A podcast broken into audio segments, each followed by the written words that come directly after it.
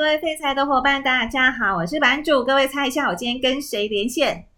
猜猜看，我是谁？露底。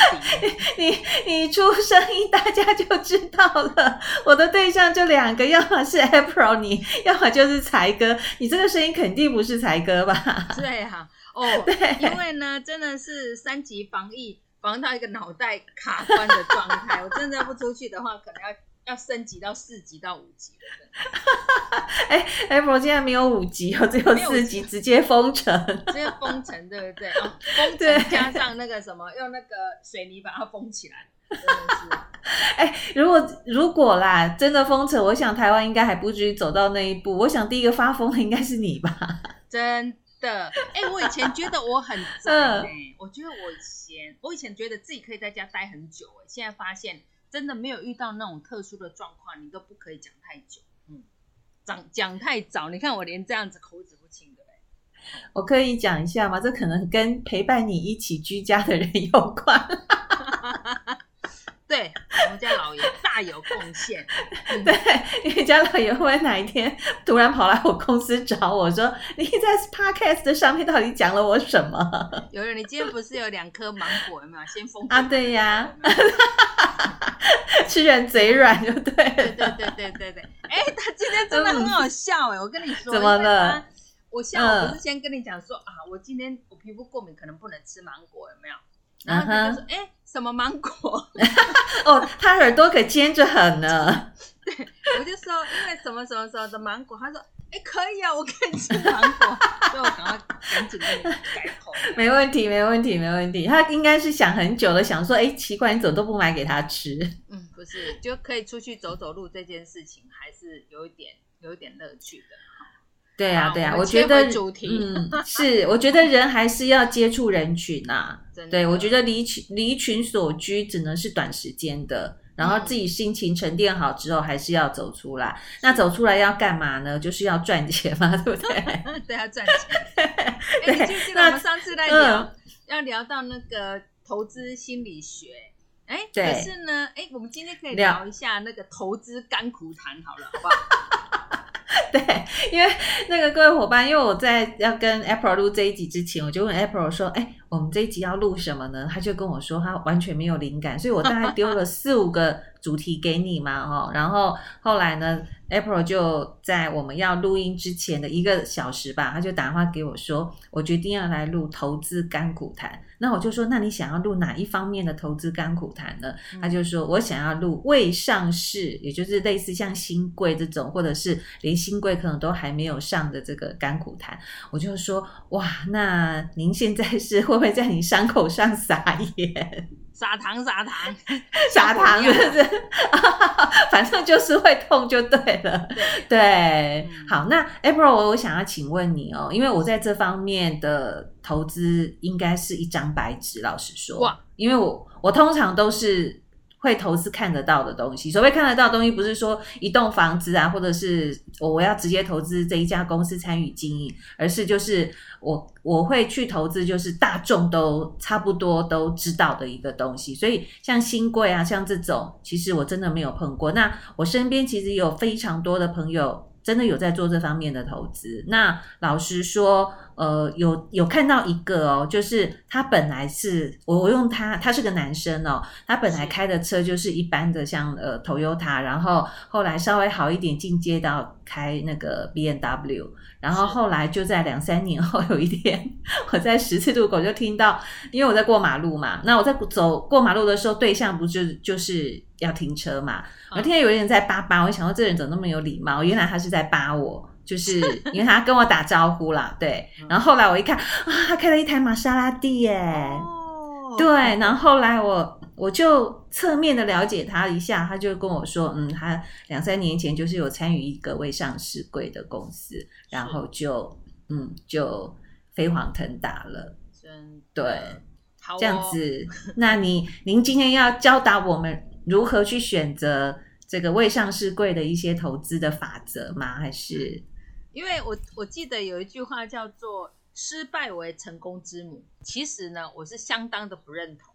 因为如果这句话成是成立的话呢，那我应该是成功的不得了了。但是并没有因为跟版主要聊这个话题的时候呢，嗯，版主就跟我讲说，哦，他在那个未上市的那个投资上面是一张白纸，我立刻跟他讲说，哇，恭喜你，恭喜我是张白纸，对呀、啊，因为你要缴的学费我都帮你缴了，所以呢，在这在这个短短的一个小时呢，我一面做菜，然后一面在想说，哎、嗯，我待会呃要聊些什么，然后就把过去。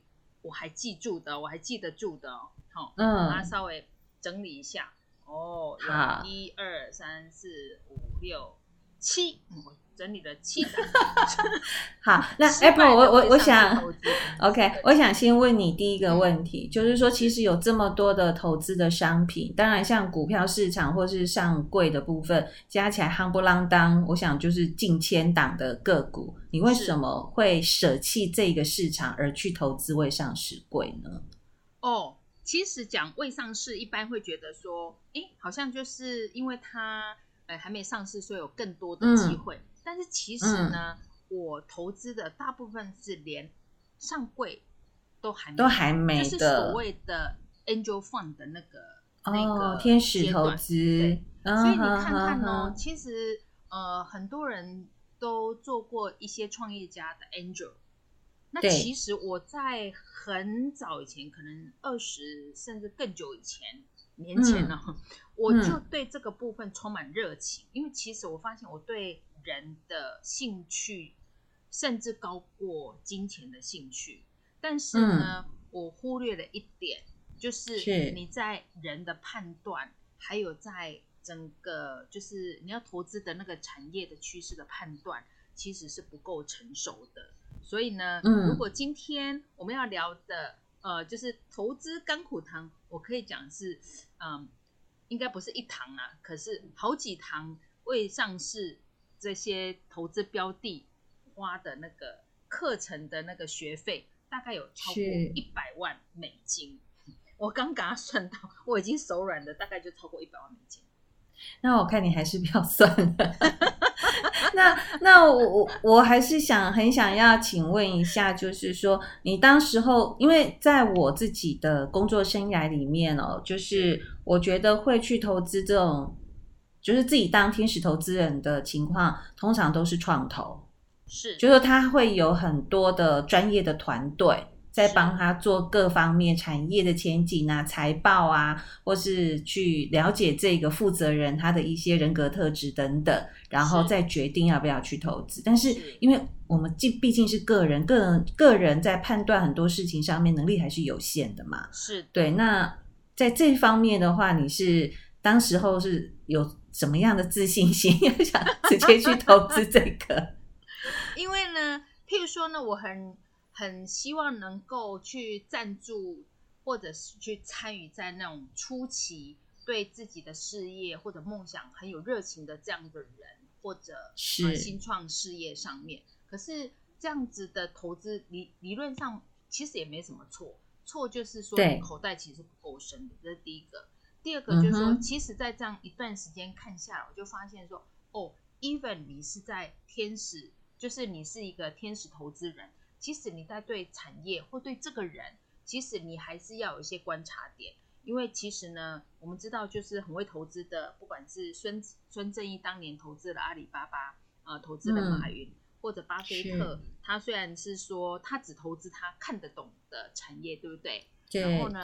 但是这么多年，他可以在这种投资的市场里面，可以历久不衰，可以成为一个常胜军。其实他们都有过人之处。嗯、所以有时候我在讲说，投资这条道路上面，哈、嗯，其实呢，嗯，应该讲它没有所谓的专家，但是一段时间下来，你会看到有一些是赢家，有一些真的是输家。除了是口袋够不够深，我觉得对人性或者产业的一些基本的你的素养。还是决定你能能不能再做一个天使投资人，嗯、然后呢，真正能够有大获利。你刚刚不是讲说，你你你在路上被巴巴的那个玛莎拉蒂的那个车主有没有？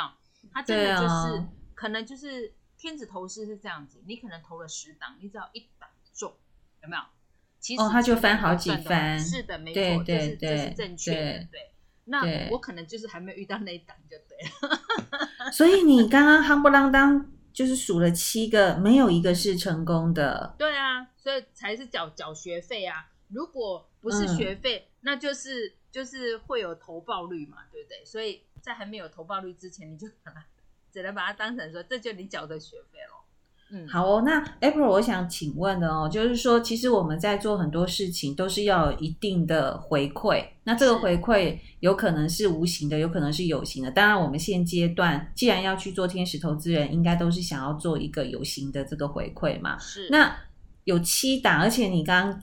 讲的是说，可能不止这七个，只就是你现在记得的这是七个嘛？对，对，对，对，那那我的意思是说，其实，在整个这个过程当中，我相信第一个时间很长嘛，那第二个这个档数种类也非常的多，可是一直都没有回馈。嗯、那什么样的动力让你一直把钱投进去啊？哦，这这还是林林总总各种不一样的。我记得我以前在证券公司工作的时候，嗯、那那时候也会跟着承销部。去跑一些客户嘛，那那些客户他还没有成交之前，其实他们也会有增资啊，然后也会有股权分散这些。嗯嗯嗯、我记得，反正这家公司已经不存在。我最早投资了一家，哎，也是夯不啷当破百，破百万。你看那个二十年前，哎，就是不是联，不是联发，也不是威盛，它就叫联盛。我记得是做主机板的。OK，现在已经不见了，是不是？已经不见了，对啊，就有进去，然后就是，哎，他就门就拉下来了耶。然后另外一个就是一个年轻人，然后他专门做，就是像现在我们的那个线上游戏是很风行，对不对？然后他那时候想要创的业其实就是，呃，就是线上游戏。嗯，所以你看看是不是很有前景？他的方向对不对？是对的。他的想法对不对？也是对的。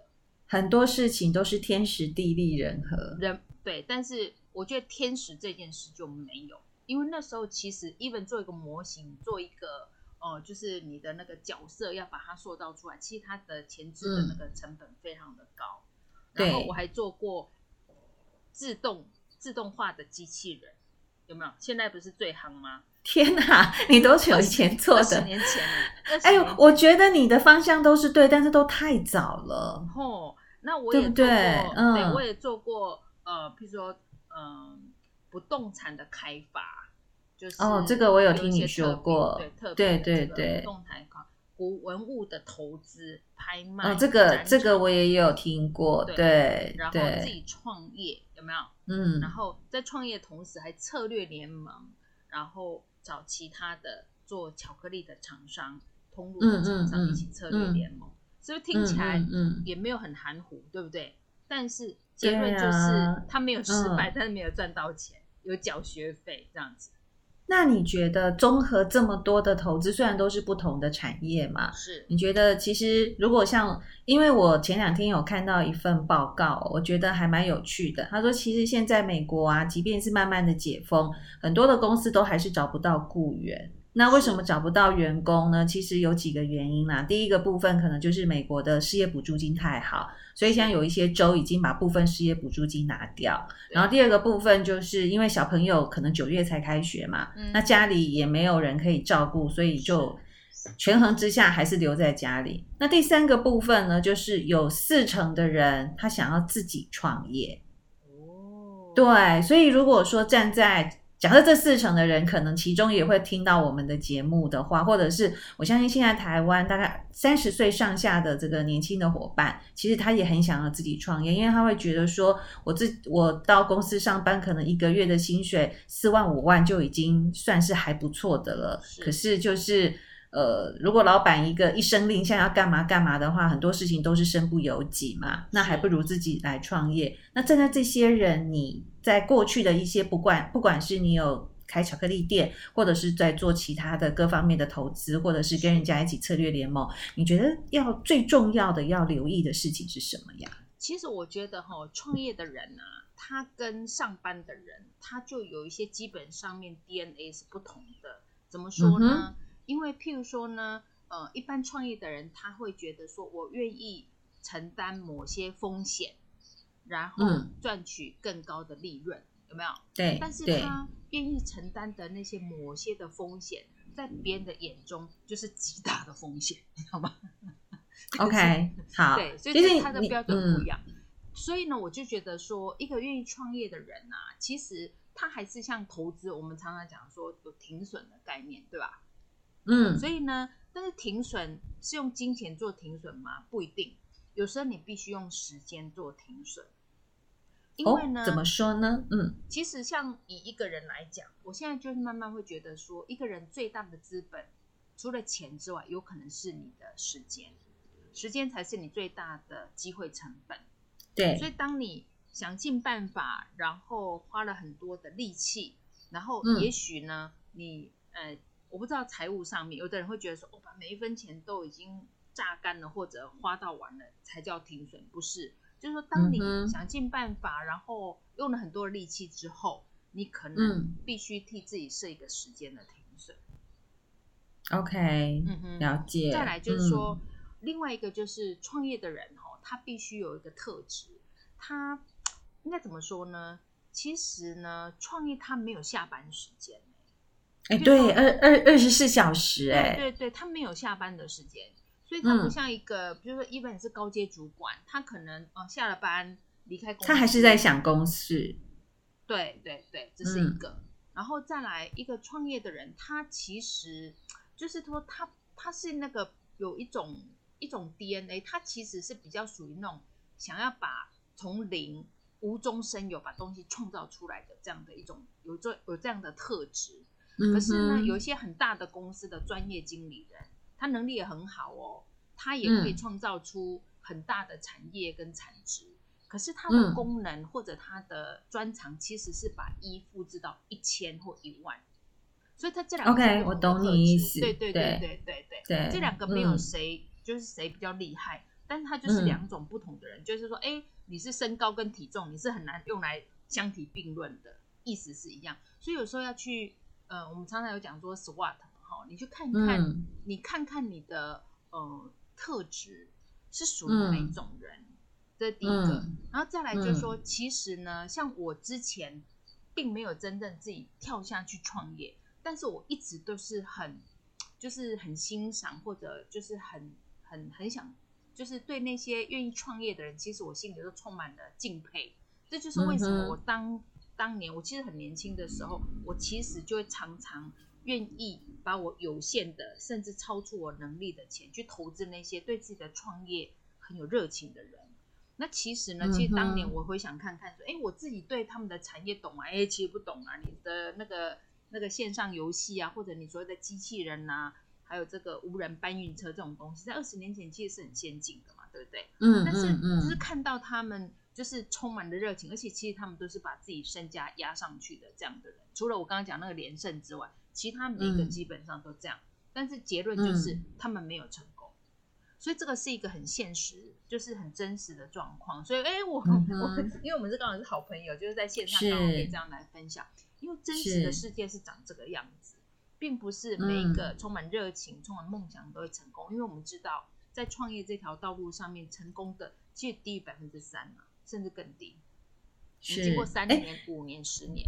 OK，、嗯、所以你是拉三年、五年、十年。对，我最近在那个 YouTube 上面有看到一个 YouTuber，他是一个中年大叔。然后他就是最近可能是疫情的关系吧，他家他的公司，他就说他就算没有付员工薪水，他的公司一个月的花费大概要二十万，什么租金啊，一些有的没有的东西这样子。对，然后呢，他就开始非常有感慨的开始在聊他为什么去创业，然后他就说，其实他整个创业这二三十年来，就是可能前三年很好，后面又摔下来。然后他又换了另外一个产品，然后又上来，也是三四年好后之后又摔下，他就是一直无限在这个循环当中。是，对，因为其实现在的社会啊，或者时代转动的很快，嗯、所以你一个商品它的生命周期其实是很短，短，对对对对。那譬如说你要很快的要把一个新的商品塑造起来。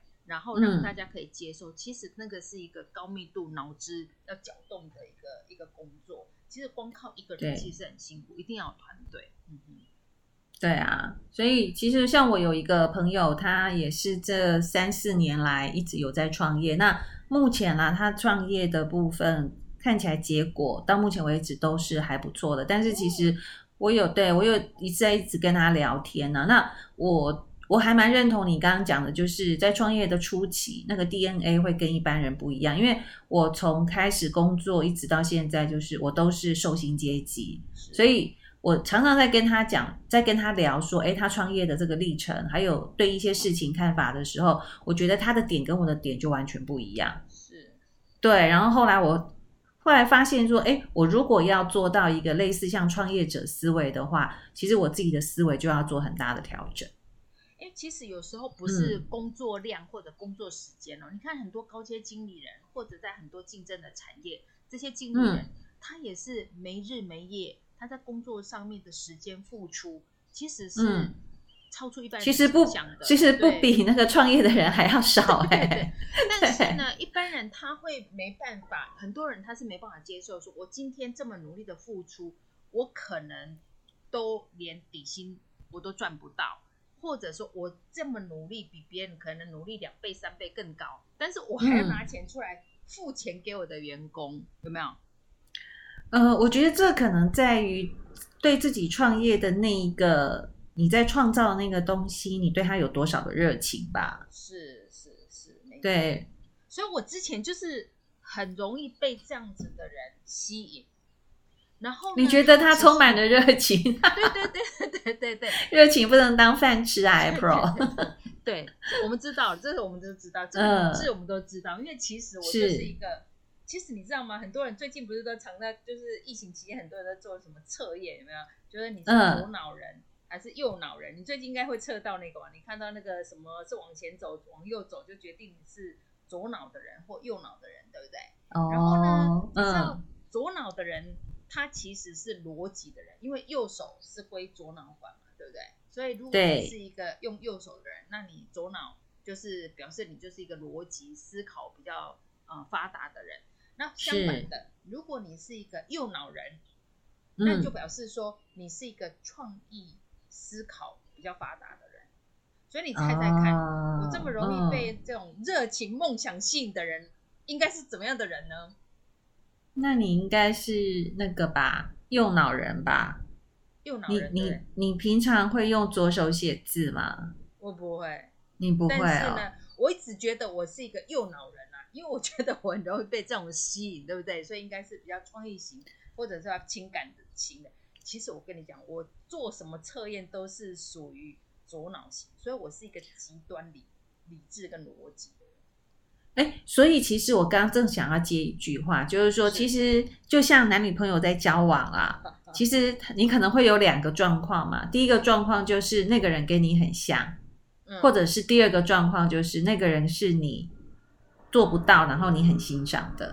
所以如果你是一个极端理智的人的话，会欣你会欣赏的那个人，有可能就是。极端的 有艺术气息的人，就是你很你会对，然后全力以赴的人，这样很容易。对，因为自己不是那个那个那呃，讲的比较白话一点，就是自己不是那一块料，你就会觉得哇，那个人真的是实现了你很想要成为那个人的梦想。对，那个人就在你前面，所以有可能就是对，那个可能就是你的极端。不过呢，我在之前。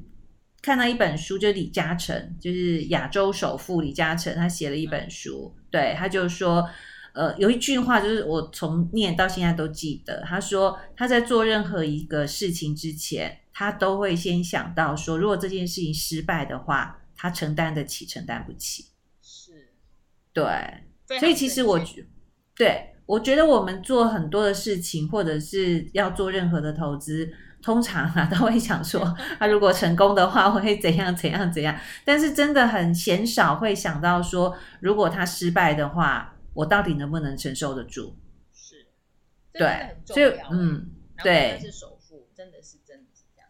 对，所以我觉得在思维的部分，第一个就先必须要倒过来，就像我们自己在做投资一样啊，就是比方说，我今天像今天我们录音的这一天。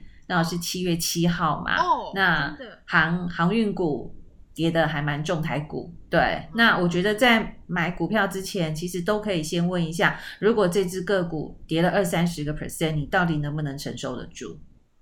哦，其实我们今天都在谈那个未上市，嗯、其实版主他投资的经验都是 focus 在呃上市的股票或者台面上面的股票。哎，我发现我们两个真的很互补哎，所以你？你是左，你是什么脑人？应该其实我对啊，左我是我是左脑人，但是我会如果无聊的时候啦，或者是开会真的是会议的内容有点听不下去的时候，我通常都会做一件事，我会拿我的左手出来写字。对，就是因为他们说，就像你刚刚讲的嘛，我的右手是左脑在控制啊。对。但是我觉得我的那个右脑一直都闲置在那里，也不是个办法。对。所以我就会练习用我的左手写字。好，我明天也开始，我用左手来刷牙。左手来刷牙。对，因为我可以训练。我觉得就是要走一个平衡呐、啊。对，就是光用左手写字能够发挥多少我右脑的这个功能，我觉得真的还是有限啊。但是就是我我很喜欢跟不同的思维逻辑的人聊天，因为我觉得他会触发我从不同的角度去思考同一件事情。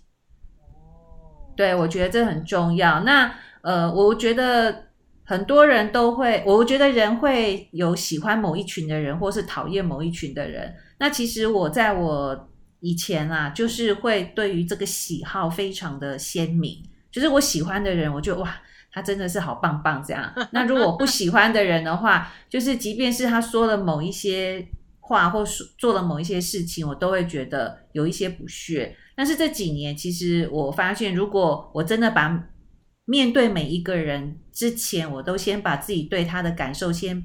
降成零的时候，其实我觉得每一个人都有我们可以值得学习的地方。真的，对，我也是那种好恶非常分明、嗯、分明的人，好恶非常分明，好不好？所以呢，嗯、但是等到年纪稍稍一点一点点多的时候，我就会发现，其实我们把我们自己的自我的意识拿开，其实每个人都有每个人的立场，嗯、你就会看到一些我们可以学习跟调整的地方，这是真的。对对，因为像我今天就参加了我们公司跟另外一家公司的一个之后会有一个商品合作的一个会议。那其实我那时候上去，我只是想听看看说，诶，他们在做这样专案的时候，他的流程大概对方会用什么样的逻辑来思考这样。可是后来我发现，我除了听到了我想要听的东西之外，另外一个部分，诶，他们对于很多东西或者是产品的切入点，跟我们，因为我们是属于卖方，他是属于买方嘛，是，我觉得买卖双方切入的点就不一样，所以我觉得我今天嗯有被上了一课，哦，我还蛮开心的，对，哦，有学到东西，你就觉得开心，有有有有有，我觉得很开心，对，哎，其实我跟你聊聊天也是蛮开心的，嗯、真的，真的哈，没有怎么样，对。嗯，我相信啦，就是如果在某一段时间，即便是去看一些像呃很搞笑的节目，但是如果其中的一两个人说了一两句话，让你真的有感触的话，我觉得那都是很好的收获。哎，老实说，是，对呀、啊。诶，嗯，你你觉得你是哎，我们那个就是拉回来话题，就是好。诶，我发现你是一个，其实我觉得你是蛮感性的人，但是你觉得你也是一个左脑人。对不对？我是一个理智的人，你是一个理 理智的人。我是一个理智的人，但很多人看到我的外表，会觉得我好像很柔弱，或者是我好像 我没有。对对对，就是你了解我了之后，你就会发现我不是一个很柔弱的人。那我做事情会很果断，就是我在做决定的时候，我会很果断，但是我的果断我不会。特别让别人感受得到我是一个很果断的人，但是就是我一旦决定了之后就就决定了啦。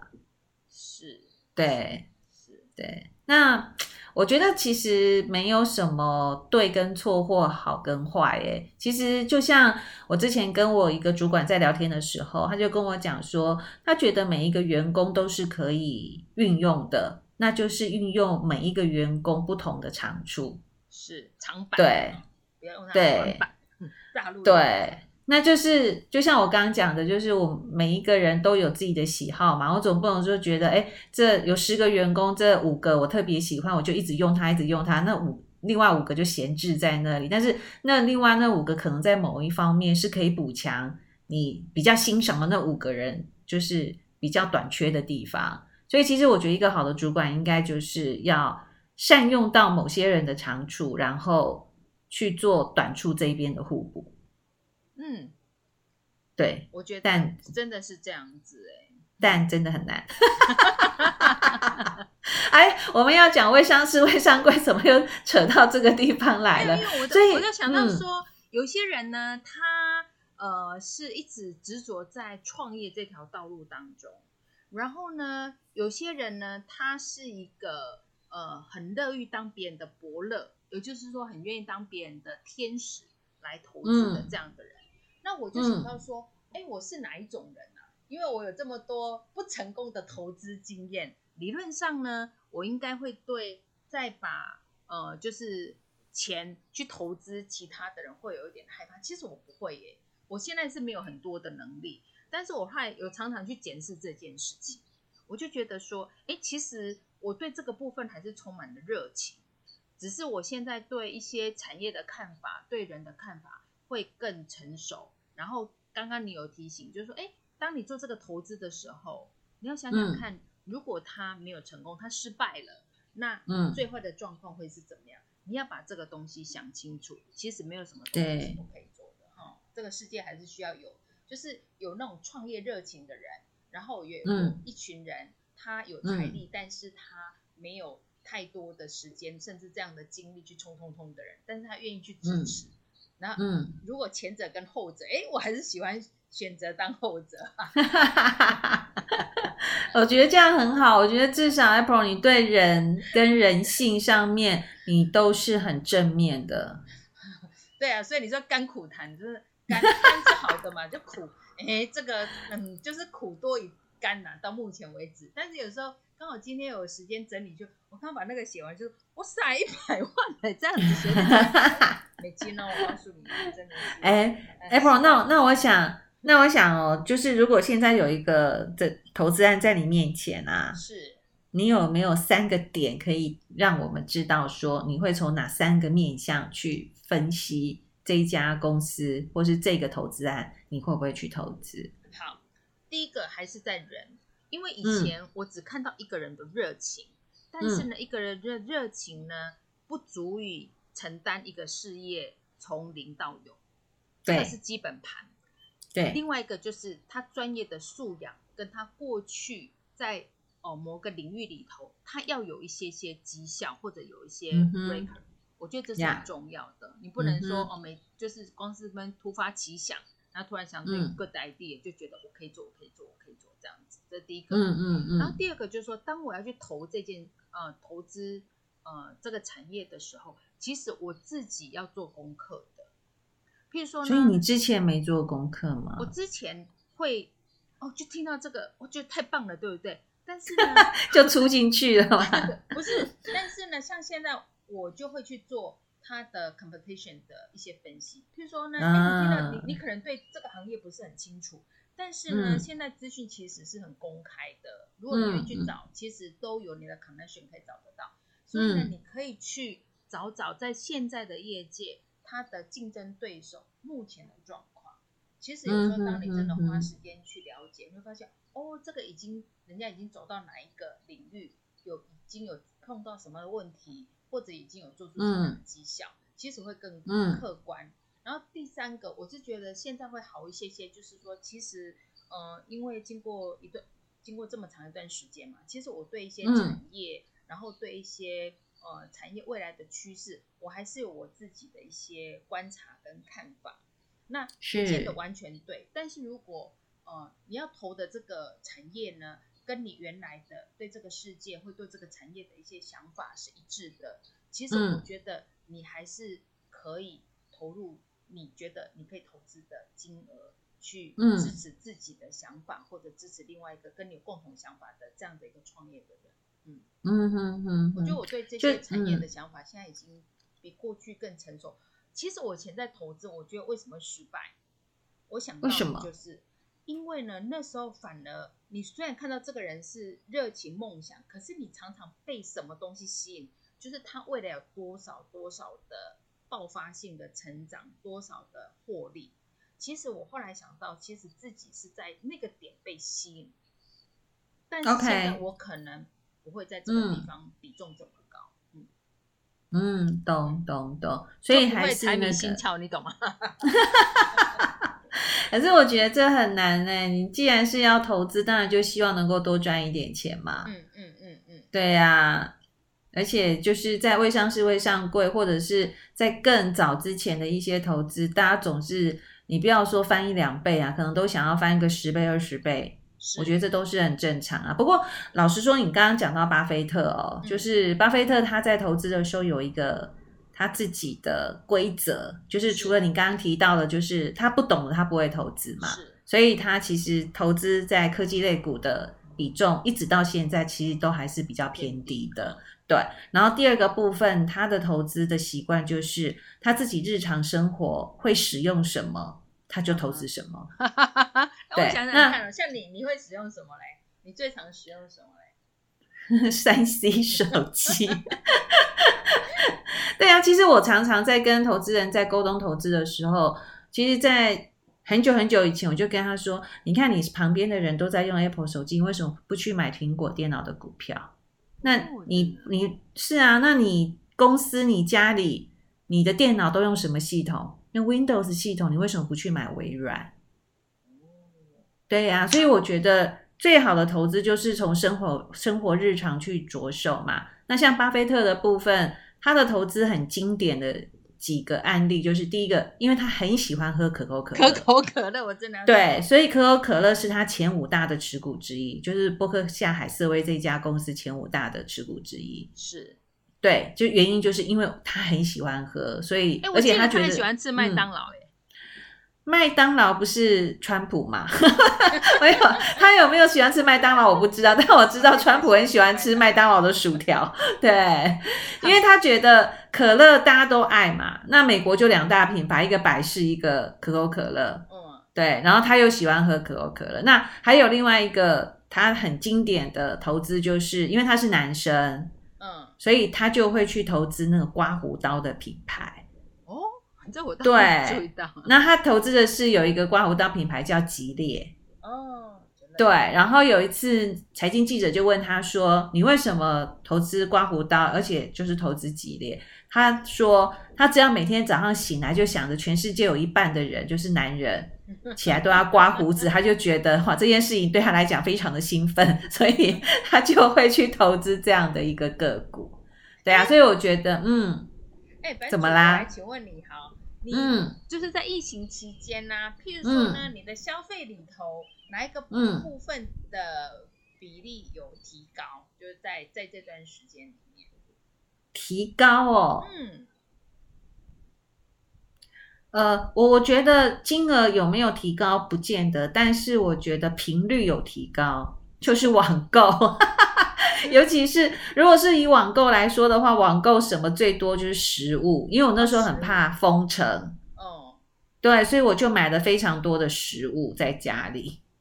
哦，我最近倒是注意到一点，就是我每次那个垃圾分类、嗯、玻璃瓶要拿出去的时候，嗯、饮料还有我的红白酒的消费量 提升了大概有两三倍耶，真的不盖你的。哦，真的，哦，我已经喝了一瓶半，还不错。啊啊，真的还不错哟。好，下次再来我 再来我公司领取。矮矮的那个，矮矮胖胖的那个，对对，那个还不错。OK OK，哦，真的哈，好好好，不错不错。对啊，我自己是食物。哦，食物哈。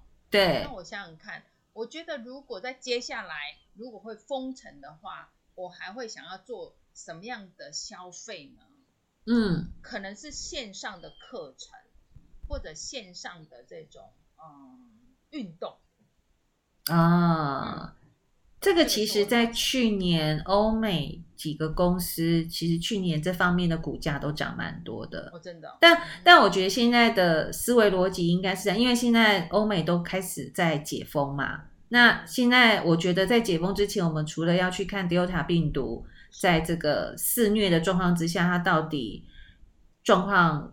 会不会让整个疫情变得更严重之外，另外一个部分就是，可能现在我们不能再去思考说，如果未来封城之后会有什么样的投资商机，现在反而要去思考，就是解封了之后会有什么样的商机。对，那像这一次美国，像六月份的就业人口，其实最缺人工，而且也最多人回到那个公司去上班的产业，其实就是休闲餐饮业。是，对，因为大家都出来了。对对对对对。我觉得出国也是，如果打完疫苗，然后大家就可以有出国的带上 passport 那个那个通行。我觉得出国这件事情，旅游这件事也是会有报复报复性的消费。会，所以这个就是我担心的，就是机票已经回不去了，机票的票价 回不去了。对，所以以后私人飞机有没有什么哪些类股？那种私人飞机，它的销量也会提升呢？大家都要去认识一两个有私人飞机的好朋友之类的。哎，这个就要告诉你哦，嗯、就是不管景气再怎么的差，金字塔顶端的人永远不会受到影响。所以我要坚持继续做天使投资人的意思，只要一点中，有没有？我过去飞的全部都赔回来，你就你就翻了好几番回来了。但是还是要记住李嘉诚的话：如果一旦他失败了，你能不能承受得住？好，这点我一定深深的放在心里的。对对对对对对，要把它刻在 你的床头上。老爷有没有？我们家老爷严严的把关，这样子。真的真的好哦。那我想我今天跟 April 聊的这个创呃不是创业啊，就是这个天使投资有从什么样的角度，然后我们可能要留意一下。这个创办人的人格特质，然后他过去有没有这方面的经验，还有他所身处的产业到底有没有前景？那他本身的这个位阶到底是在所有同业里面是跑在前面的，还是他是落后的？我想这个是最主要三个最初步的一个评断的方式。还有他有没有团队也是非常的重要。嗯没错，因为一个人的能力能能力毕竟是有限的，讲话都口齿不清了。对，好，那我想今天的节目就先到这边。那谢谢 April 跟我连线。好的，那我们下次再见喽，拜拜。拜拜。